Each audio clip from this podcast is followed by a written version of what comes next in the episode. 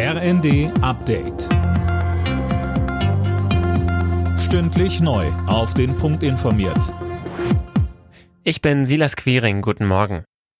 Die Maskenpflicht in Bussen und Bahnen soll bleiben. Darauf haben sich Medienberichten zufolge die Gesundheitsminister der Länder geeinigt. Gestern hatten sie in einer Telefonschalte über das neue Infektionsschutzgesetz beraten. Am Freitag soll es im Bundesrat beschlossen werden. Wenn das Gesetz kommt, gibt es ab Oktober nur noch wenige bundesweit einheitliche Corona-Regeln. Das meiste soll je nach Lage von Land zu Land unterschiedlich geregelt werden. Im Prozess um den Tankstellenmord von Ida Oberstein soll heute das Urteil gesprochen werden. Der Angeklagte soll aus Wut über die Corona-Maßnahmen einen 20-jährigen Tankstellenmitarbeiter erschossen haben. Der junge Mann hatte den 50-jährigen darauf hingewiesen, dass er eine Maske tragen muss. Mit der Beisetzung der Queen kommenden Montag in London steht die Polizei vor enormen Herausforderungen. Etwa 500 Staats- und Regierungschefs haben sich angekündigt, neben der ohnehin schon riesigen Menschenmenge.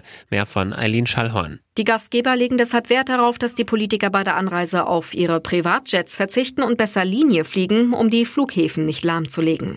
Um zur Trauerfeier direkt zu fahren, gibt es Pläne, dass die Staatsgäste dann zusammen gecharterte Busse nehmen, statt die eigenen Staatskarossen. So soll ein Verkehrschaos verhindert werden. Dass das klappt, ist allerdings unwahrscheinlich. Ein Diplomat fragte wegen der Pläne, könnten Sie sich US-Präsident Biden in einem Bus vorstellen?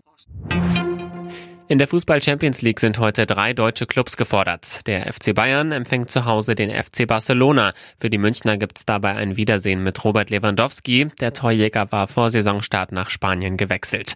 Außerdem empfängt Leverkusen Atletico Madrid und Frankfurt spielt in Marseille. Alle Nachrichten auf rnd.de